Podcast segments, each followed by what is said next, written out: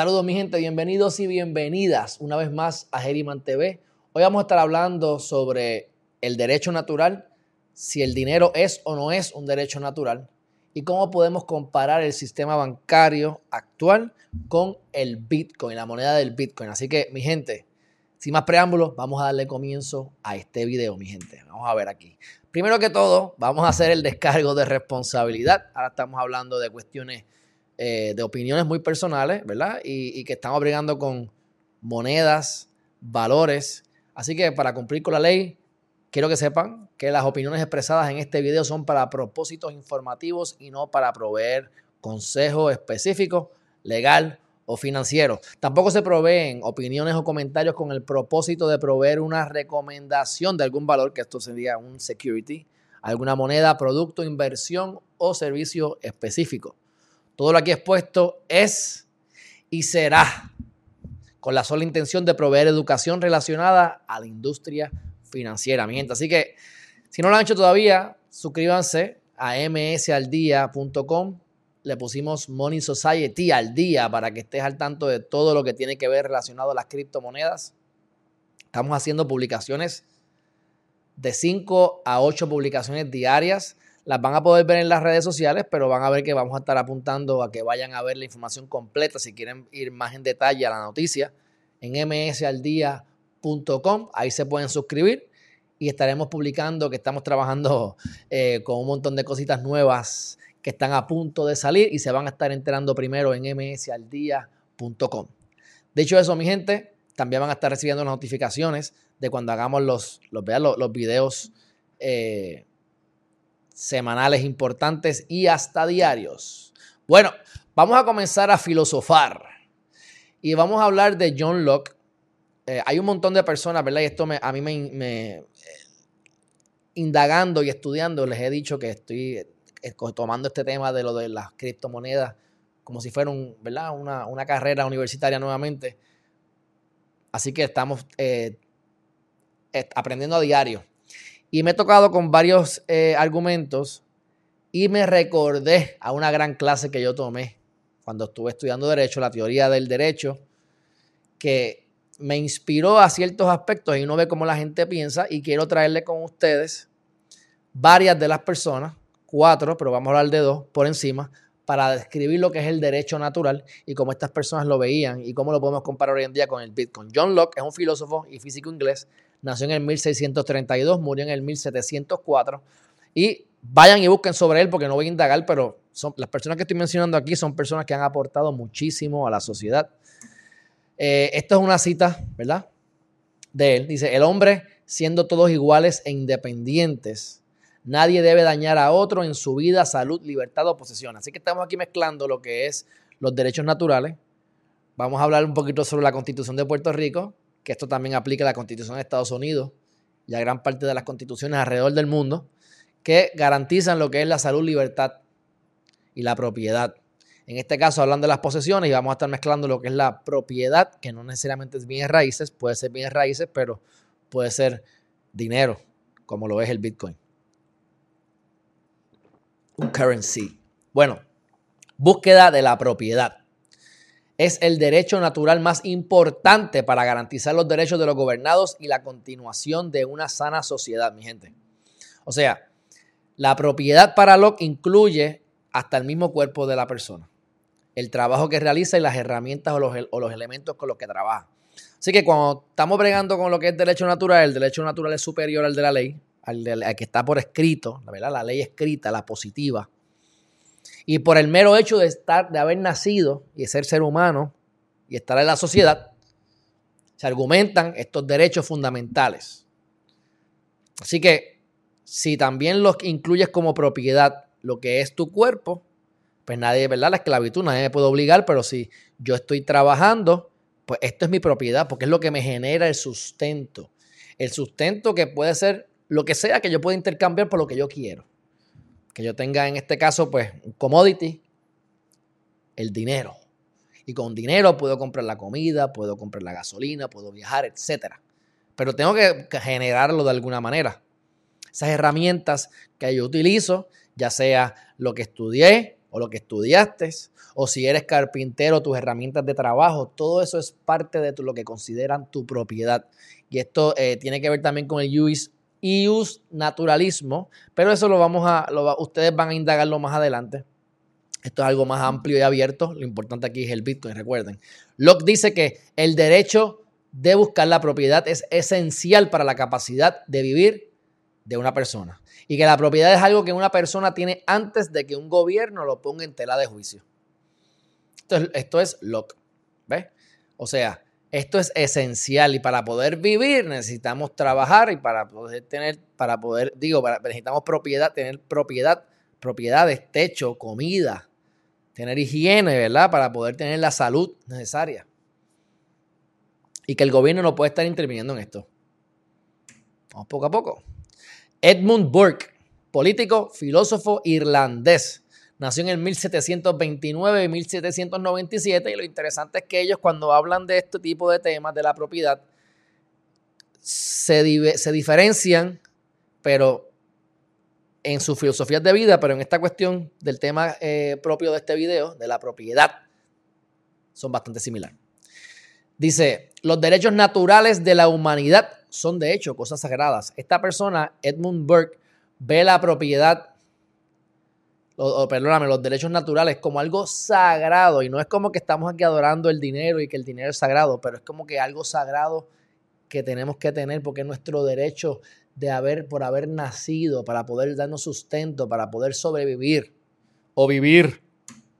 El dinero representa, y esto aquí es bien importante, este, este es la conclusión, una de las conclusiones a la que he llegado, ¿verdad? Y aquí pues, se pueden suscribir a las redes sociales, a AD Herriman, son mis redes sociales. El dinero representa el fruto de nuestro trabajo y el resultado del trabajo que hemos realizado, mi gente. O sea, yo estoy trabajando y por ese trabajo a mí me pagan. Eso es fruto del trabajo que hacemos. Y el fruto de nuestro trabajo es nuestra propiedad. Y este, y este, y este dinero es el resultado de lo que nosotros estamos ganando, tenemos, y si nosotros queremos ahorrarlo y no queremos gastar ese dinero, pues tenemos derecho a tener esos frutos para ser utilizados en el futuro cuando sea, que así nosotros querramos hacerlo. Y no tenemos que estar tampoco pidiéndole permiso a nadie porque ya nos ganamos ese dinero. Supone que no estamos en la esclavitud, ¿verdad? Así que será el dinero un derecho natural. El derecho natural va por encima de la ley positiva y de los, de los usos y costumbres. Está así por haber, lo tenemos por haber meramente nacido. Vamos a ver. ¿Qué es un derecho natural? Derecho natural se conoce como aquellos principios basados en la naturaleza del ser humano y que suelen ser compartidos por casi todos los integrantes de la sociedad. Las leyes naturales en ese sentido se vinculan a la doctrina conocida como ius naturalismo. ¿Ustedes quieren saber más sobre el ius naturalismo? Búsquenlo en internet. Aquí estamos eh, sin profundizar mucho para que entendamos por encima lo que es el derecho natural que esto hasta Tomás de Aquino lo hablaba. Tomás de Aquino, ustedes deben haber, haber escuchado de Tomás de Aquino, tiene un tratado que se lo escribió como en los 1300, 1400, que habla sobre todo esto. Ius naturalismo. Para el ius naturalismo hay un derecho natural que tienen todas las personas por el hecho de pertenecer a la especie humana. Las leyes naturales en este marco son precedentes superiores e independientes al derecho escrito, al derecho positivo y al derecho consuetudinario. El consuetudinario es los usos y costumbres. las personas pues hacen las cosas en las leyes, ¿verdad? O, o, como nos regimos en la sociedad. Puede ser porque lo escribieron o puede ser simplemente porque lo han hecho tantas veces que ya es un uso y costumbre. Así que eso es lo que es este, consuetudinario. Según esta teoría, nadie puede violar esas leyes sin cometer una falta sea el gobierno, sea tu vecino, sea quien sea. Me violas el derecho natural, por ejemplo, de salud o de propiedad. Debes tener, debes haber cometido una falta. Así que el derecho natural tiene su origen, y miren esto lo viejo que es, al trabajo del filósofo griego Platón, por lo cual debemos trasladarnos al siglo IV antes de Cristo y en particular la obra titulada República y Leyes, por cierto la tengo por ahí. Aristóteles, otro de los filósofos griegos más recordados de la historia, estamos hablando de hace tiempo, habló de la ley natural en su obra Ética Nicomaquia, publicada el mismo siglo durante esos 100 años en que se publicó también República y Leyes. Así que estamos hablando de hace 2400 años aproximadamente, que estamos hablando ya en la humanidad sobre el derecho natural. La Constitución de Puerto Rico. Vamos entonces ahora a la, parte, vamos a irnos poniendo más prácticos ahora. Reconoce como derechos fundamentales del ser humano el disfrute de la propiedad y el derecho de una persona a la protección de la ley contra todo ataque abusivo a su vida privada y familiar. Y se pueden remitir al caso Infante versus Leith o Leith, 85 DPR 26 de 1962. Derechos fundamentales, los ven como derechos sagrados, los derechos naturales. Podemos llevar, decir que los derechos naturales pueden haberse inspirado, de ahí se inspiraron para los derechos fundamentales, o puede ser un equivalente, o podemos argumentar en corte que es lo mismo. Los derechos fundamentales y los naturales, pues no sé, vamos a ver. ¿Ah? Y tenemos que tener, mira, derecho al disfrute de la propiedad. Y si, y si, y si enlazamos o entrelazamos la propiedad con el dinero, que es nuestro, el fruto de, nuestro, de nuestras labores, de nuestro trabajo, pues tenemos derecho a disfrutar del dinero. Nadie los puede quitar. El disfrute del derecho de propiedad envuelve el disfrute de su valor económico. Lebrón, 97 DPR 154 de 1969. ¿Ah? Así que no solamente la propiedad, sino el valor económico que tiene ella. En este caso puede ser un bien raíz, las bienes raíces o puede ser dinero. Y entonces, ¿cómo se, se, se diferencia el dinero en papel del dinero digital? Vamos por ahí. ¿Será el dinero un derecho natural? Volvemos a cuestionarnos y a preguntarnos. Pues mira, obviamente, mi gente, ustedes saben por dónde voy. Para mí sí es un derecho natural. Se le debe proveer libertad pura y verdadera, ¿verdad? Al, ¿verdad? El dinero, para hacer con él lo que sea que la persona desee en el momento y en el lugar que le plazca. Si esto es un derecho natural y nadie puede intervenir con él, yo debo tener la libertad de hacer lo que me dé la gana con él. Me pueden argumentar de lavado de dinero, me pueden argumentar de todo lo que ustedes quieran. Nada es perfecto, pero el derecho a mi libertad está porque la corrupción está en, los en todas partes, incluyendo en el gobierno. Así que no es como que estamos evitando una cosa. Así que debemos tener la libertad pura y verdadera para hacer con el dinero lo que nos dé la gana. Ninguna institución debería poder interferir con esta libertad y ahí vamos entonces yéndonos a lo que es el sistema bancario. El dinero, la vida, la libertad y la propiedad están interconectados. O argumentemelo en contra.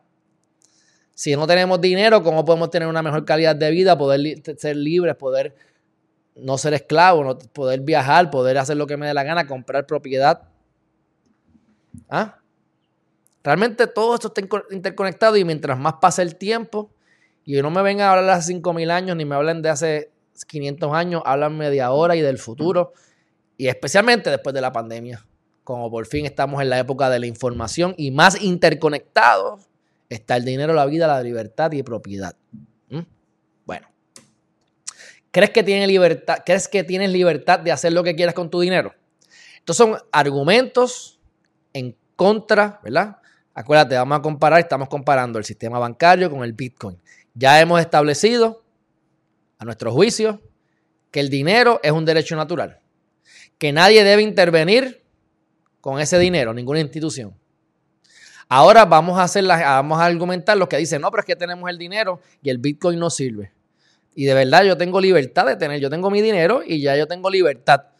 Argumentos es que nos están quitando dinero y nos están violentando el derecho a la propiedad según lo hemos establecido, que es un derecho natural. Nos están interviniendo y, quitando ese dinero de diferentes maneras. Eso lo vamos a ver ahora.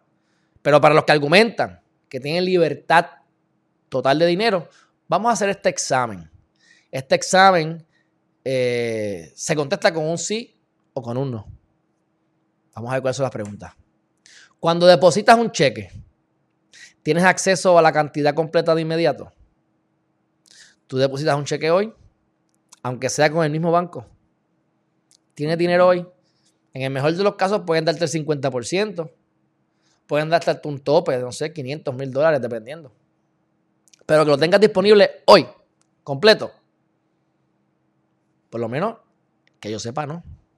Yo no. En mi caso, con las cuentas de banco que yo tengo, no. ¿Sí o no? Contéstate tú mismo o tú misma. ¿Tienes control físico inmediato del dinero que mantienes en tu cuenta de cheques o ahorro? Si todo el mundo quiere sacar el dinero del banco, todos los clientes del banco sacan su dinero, el banco tiene todo ese dinero en sus arcas, ese dinero líquido disponible en su, en sus bóvedas. La respuesta es que no, por lo menos en los bancos que yo conozco. Porque ellos pueden prestar hasta un. Ellos pueden, ellos pueden prestar hasta 10 veces lo que tienen. Así que imagínense. Y por eso es que precisamente no te dan el dinero el mismo día. Pude no te lo dar el mismo día, especialmente cuando es un cheque de un banco a un banco. Porque con ese dinero juegan. Y eso ustedes lo saben. Esto es algo ya clásico. Ese dinero lo utilizan para prestarlo, para aguantarlo, para tapar los boquetes. Pero si nos vamos a la historia, la Gran Depresión y otros momentos importantes y en otros países, donde han dicho, eh, se acabó el mambo. Aquí es más, ya tu dinero no vale porque hay inflación. Hay un 6.500% de inflación, como pasó en Venezuela, como ha pasado en cosas en lugares como Argentina. Y ahora confiscamos tu dinero y lo que puedes hacer es comprar acciones en el banco. Esas son medidas impuestas en otros países, en el pasado no muy lejano, y son medidas impulsadas por el gobierno central. ¿Ah? Así que, ¿tienes control físico de inmediato de tu dinero este, que mantienes en tu cuenta de cheques o ahorro? inmediato, no. Si quieres enviarle dinero a otra persona, y aquí vienen las cuestiones del Salvador y de la, y de la, y de y cuando tú quieres pasarle pocas cantidades de dinero y cuando vienes a ver, el banco te cobra 15 dólares por hacer una transferencia, pues definitivamente menos de 15 dólares no vas a, no va a pasar. ¿Y qué pasa si quieres pasar 2 dólares? Porque eso es lo que, lo que quieres pasar y, y a lo mejor en ese país lo que quieres pasar son 30 dólares. Porque con eso vives un mes. ¿Mm? Pero te va a cobrar 15 dólares de fee. Pues vamos a preguntarnos si quieres enviarle dinero a otra persona. ¿Puedes completar la transacción inmediatamente sin la intervención de un banco o, u otra institución financiera? Si el dinero que tienes es papel o si es dólares, euros, la banca tradicional, la respuesta desde mi vida, con mis cuentas, es que no. No, no, no hay forma de hacerlo sin intervención de un banco. O si quieres este, hacerlo a través de, alguna compañía como Visa, Mastercard. Procesadores que te cobran como quieras 2, 3% más una centavería por transacción. Cuando vienes a ver, tienes que, tiene que haber una intervención de alguien. ¿Puedes retirar o transferir alguna cantidad de dinero en cualquier momento? Si son las 6 de la mañana, ¿podemos hacerlo? El banco está cerrado. Si quiero pasar más de cierta cantidad, por la que tengo, puedo hacerlo online, sí, no más de 500 dólares o no más de 5 mil dólares, dependiendo del banco, la situación. Pero si tengo 100 mil dólares o, un millón de dólares y quiero transferir 500 mil dólares, ¿lo puedo hacer en cualquier momento? En el mejor de los casos, que yo sepa, los bancos cerrados mínimo, nada más con ese argumento, no, la respuesta es que no. Puedes completar la transferencia, pago o retiro sin tener que pagar cargos bancarios exorbitantes. Dicen que el promedio, mi gente, el promedio, cuando tú vas a transferir el dinero, el promedio es que se quitan un 7%. En África, el promedio llega a un 9%.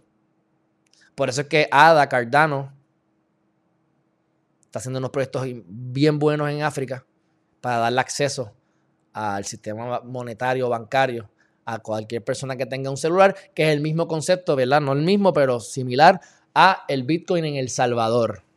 Las estadísticas lo dicen, los, ¿cómo es? Los, los diferentes informes que han hecho y encuestas establecen, mi gente, que hasta para el dinero en papel, nada más el hecho de haber creado las aplicaciones, unas aplicaciones que puedas mobile, ¿verdad? Hacer transacciones, depositar cheques, tener acceso a tu cuenta de banco por el teléfono automáticamente un montón de gente ya tuvo más cuentas de banco porque a través del teléfono por lo menos podían accesarlo.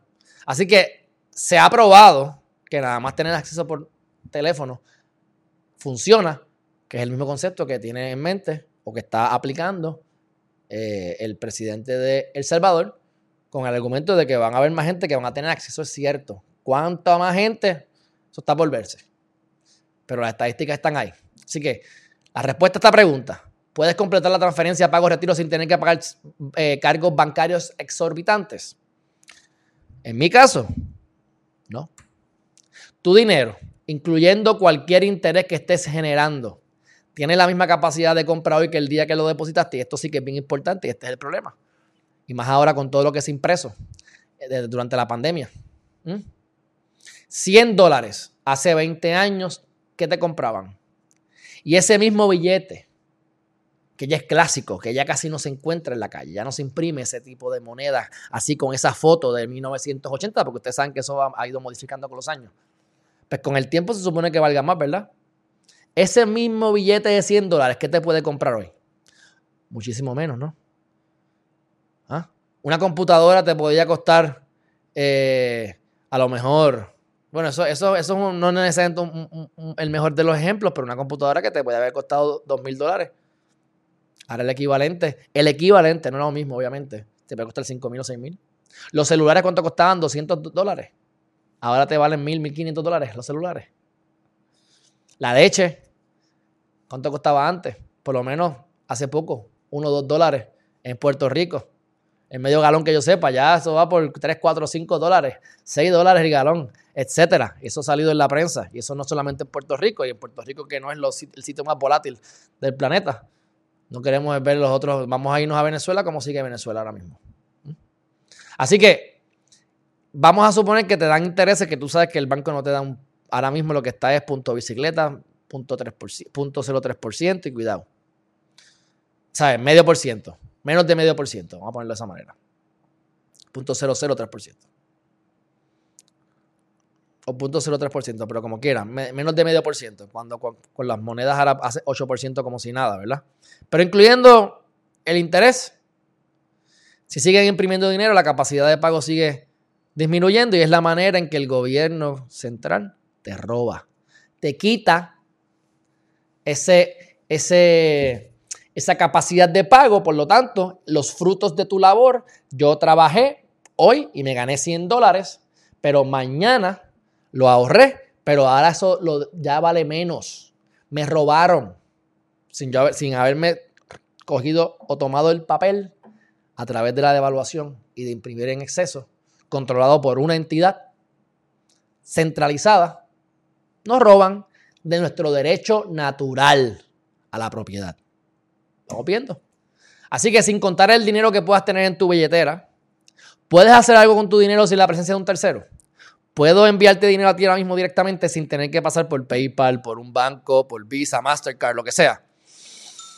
Bueno, yo, si tú tienes un wallet que lo puedes abrir digital, el que tú quieras, yo tengo uno, yo te puedo mandar criptomonedas, en este caso hablando del Bitcoin, directamente, sin que me cobren nada. De manera privada, aunque está pública la transacción, lo hacemos tú y yo acá, sin terceros. Hay manera de que tú hagas eso con el dólar con el euro, con el papel, el paper cash? La respuesta es que no, por lo menos la que yo ocurre. Lo que, lo que ¿verdad? Lo que, lo que, lo que em, a, mí me concierne, lo que, mi, experiencia de vida.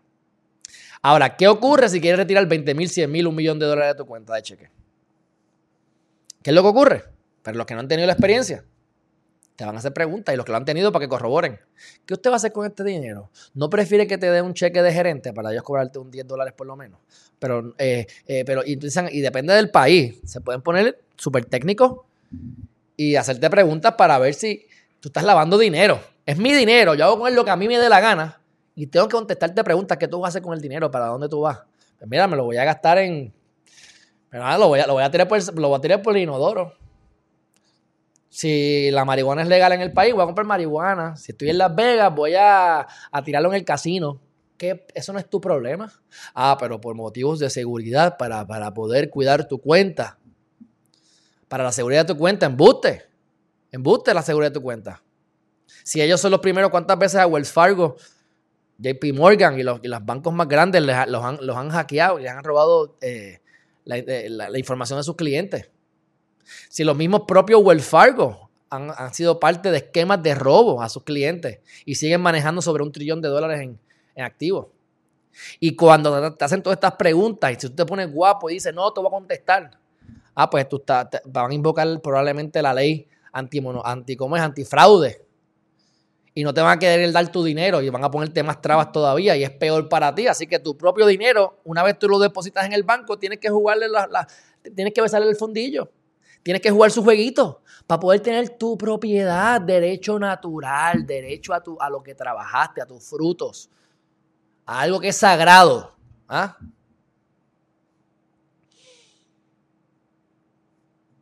Próxima pregunta o próximo comentario. Ahí se acabaron las preguntas, que ya básicamente lo dijo. ¿Cuál es la peor parte de todas? Si contestaste no a alguna de estas preguntas, probablemente la contestaste a todas que no. Pero si contestaste que no a alguna de esas preguntas, te das cuenta que no tienes libertad verdadera financiera. Porque siempre tienes que tener a un intermediario cobrándote dinero para algo. La peor parte de todo es que cuando los bancos se ponen potrones, por así decirlo, y te hacen todas estas preguntas, realmente lo que están haciendo, mi gente, es siguiendo las directrices del gobierno central de tu país, el que sea.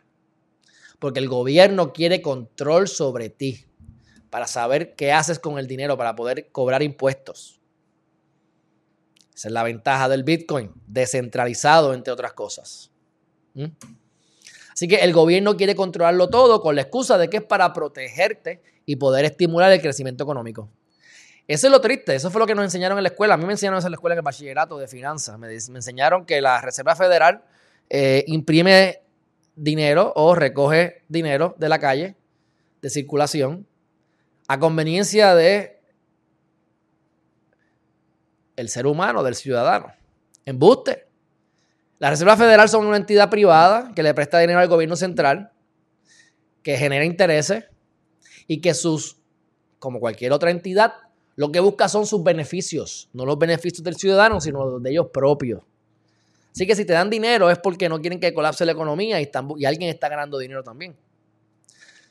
Así que no se dejen engañar y vamos a hablar ahora sobre la solución a todo este problema. ¿Cuál es la solución a todos estos problemas del sistema bancario? Que hay historia, podemos ir a la historia de la, de la familia de los Medici, podemos ir a la historia de los, de los que, de los que fundaron la, Reserva Federal años después. Oye, aquí hay familias que han dominado esto y en su momento hacía falta hacer la doble contabilidad. Son mecanismos que todavía se utilizan.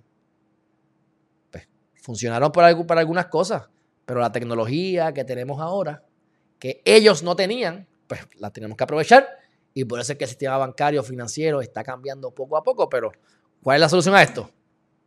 La tecnología en la forma de criptomonedas digitales descentralizadas y equipadas en el blockchain público, que depende de la criptomoneda, ¿verdad? Porque Monero, por ejemplo, es una moneda que es privada y no se sabe de dónde pones el dinero ni hacia dónde va y hay privacidad. Pero en el caso del Bitcoin, que es lo que nos estamos enfocando, el blockchain está público puedes ver todas las transacciones y no hay una sola persona o entidad que controla, sino que son nodos a través de todo el mundo y es como el Internet, básicamente.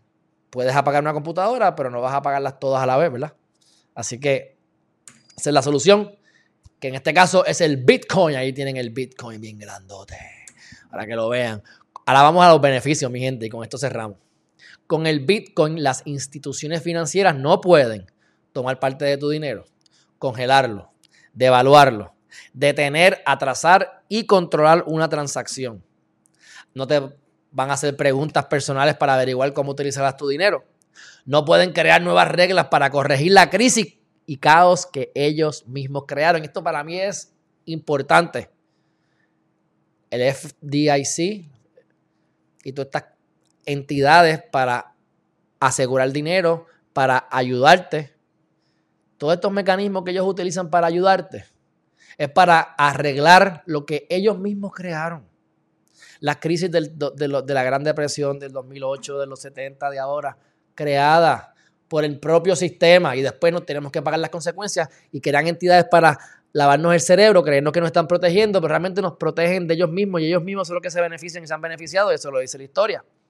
Así que no van a poder crear nuevas reglas para corregir crisis y caos que ellos mismos crearon a través si utilizas el Bitcoin, por ejemplo. Así que el Bitcoin mantiene y aumenta en valor. Esto lo hablamos en otros temas, en otros videos, y por qué el halving y cómo eso hay hasta, hasta 21 millones de monedas, ya hay casi 4, alrededor de 4 millones que están perdidas para siempre, porque alguien perdió eh, la, llave, ¿verdad? los códigos. Y cada cuatro años se va rompiendo y menos se pueden hacer. Y todos los otros videos que hemos hecho que pueden ir a, a msaldia.com y a geriman.tv para verlo podemos determinar que mantiene y aumenta en valor y lo dice la historia. Y aunque digan que hay mucha volatilidad, que lo hay, al final del día ha habido un incremento de 200% desde el día que comenzó el Bitcoin, incluyendo los altos y los bajos. Y lo que falta, mi gente. Así que se puede utilizar sin interferencia. Ventaja del Bitcoin. Con Bitcoin puedes hacer transacciones de cualquier cantidad. De un dólar, de centavería o si quiero pasar 100 millones de cantazos, lo haces. Puedes hacer transacciones cualquier día, cualquier hora. ¿Queremos tú y yo hacer una transacción? Viernes en la noche, sábado de madrugada, domingo de, resurrección. No importa, lo hacemos. Tenemos la, la, yo te puedo a través de un código, te lo envío. Una vez te envío el dinero, ya está enviado. Se acabó el mambo en cualquier momento. No hay intermediario entre tú y yo. Así que gente, bienvenidos al presente y al futuro de nuestro sistema monetario. Este nuevo paradigma, esto es importante, este nuevo paradigma es más grande e importante que la inversión del Internet. Esto es mi opinión y la de muchos otros, pero es para que ustedes vean, si ustedes creen que el Internet fue grande y trajo un montón de cosas de tecnología, Web 2.0, eh, Facebook, Apple, todos estos monstruos que salieron y que han cambiado nuestra vida, ahora llegamos al Web 3.0, llegamos a los DeFi, monedas como Ethereum, Cardano, los smart contracts, tantas cosas que están simplemente revolucionando, resuelven un problema y como resuelven un problema, están aquí para quedarse y lo podemos ver con los market caps y lo podemos ver con las estadísticas y porque es que simplemente resuelven demasiados problemas. Así que bienvenidos al presente y futuro de nuestro sistema monetario, mi gente. Así que estamos en el mejor momento económico de los últimos mil años. Y digo mil años porque es lo que tenemos en historia que podemos corroborar con data que, ¿verdad? Fidedigna, que parece real y que, podemos creer en ella por la historia. Pero yo me atrevo a decir que estamos en los últimos cinco mil años, en el mejor momento para vivir.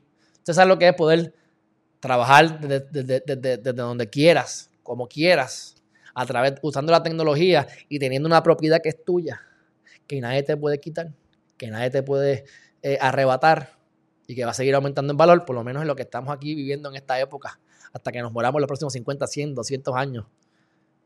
Estamos viviendo en esta ola que a lo mejor no lo van a poder vivir en 200 años los que vengan y definitivamente no lo vivieron en el pasado. Así que demos gracias a Dios, mi gente, y aprovechemos esta oportunidad. No solo debemos utilizar esta nueva tecnología para nuestro beneficio, sino que además podemos crear riqueza generacional para ti y tu familia. Así que no solamente esto es algo que resuelve un problema y que va a ser algo que, que debemos utilizar en nuestro diario vivir para las transferencias de dinero y para todas estas cosas que estamos hablando. Yo estoy aceptando Bitcoin. Así que Cuestión de, que sepan, pueden ir a la descripción de, este video y ahí van a ver una dirección. Ustedes pueden enviarme toda la cantidad de Bitcoin que quieran. Yo con mucho gusto lo voy a recibir, se lo voy a agradecer y así podemos mantener el sustento de este canal. Y aprovechamos para que entonces ustedes vean que todo lo que se dice aquí es cierto. Y me llegaría completito el Bitcoin. Así que no solamente es para usarlo, sino que si usted compra y aguanta y lo invierte y lo retiene y lo mantiene seguro, va a aumentar de valor Así que hay muchas maneras de generar riquezas generacionales, no para ti, para ti, tu descendencia y hasta ascendencia. Así que mi gente, aprovechen esto. ¿Cómo puedes ayudar al canal, mi gente? Hemos terminado con el video de hoy, hemos terminado con esta, esta, esta información. Espero que haya sido de valor, que hayan, ¿verdad? Lo haya puesto a pensar y a seguir eh, adoptando la creencia del Bitcoin y que inviertan en Bitcoin y, y se eduquen sobre las demás criptomonedas porque hay demasiadas oportunidades que no deben eh, perder. ¿Y cómo puedes ayudar a este canal, mi gente? Pues mira, suscríbete a msaldia.com, como les dije al principio de este video. Vayan a heriman.tv, que ahí tienen también videos de política, sexo, religión. Nos puede visitar en YouTube, Facebook e Instagram, que ahí estamos todos los días publicando. ¿Ah? Y si vas a invertir en los mismos lugares que estamos invirtiendo nosotros, que saben que esto no son consejos, estos son mis propios eh, lo que yo esté haciendo en mi vida, utiliza los enlaces que están abajo en este video para que podamos tener ambos. Yo me, gano mi dinerito de referido y usted también va a tener un beneficio. Así que hágalo por usted y a la misma vez ayuda a este canal. Así que, mi gente, dale like. Espérate, que no termina por aquí. Dale like a este video y compártelo. Mira, ahí tienes a Facebook, Instagram, YouTube. Dale like, compártelo con tus amigos y seres queridos. Reguemos la voz. Estamos aquí ayudando el pensamiento crítico y que todo el que vea estos videos, el que me rodee, mejore. Aprovechamos estas oportunidades para poder enfocarnos en nuestro propósito de vida, que es lo que me trae, ¿verdad? A el libro. Que vayan a Amazon. Vamos a estar haciendo una promoción brutal, así que prepárense que vamos a estar eh, proveyéndola en otras eh, plataformas. Pero por ahora, en, este, en estos momentos, puede ir a amazon.com y puede ver el libro Los 10 Poderes del Universo. Lo puede comprar eh, en paperback o lo puede comprar también en ebook. Y ahí tienes una guía práctica que utilizando estos principios lo vamos a utilizar a través de las criptomonedas, lo vamos a utilizar a través de su propósito de vida, que usted pueda generar riqueza, estar saludable, ser feliz, logrando todo lo que se proponga, mi gente. Así que, dicho eso, mi gente, gracias a todos por la atención, gracias por estar aquí. Un fuerte abrazo y nos vemos en la próxima. Bye bye.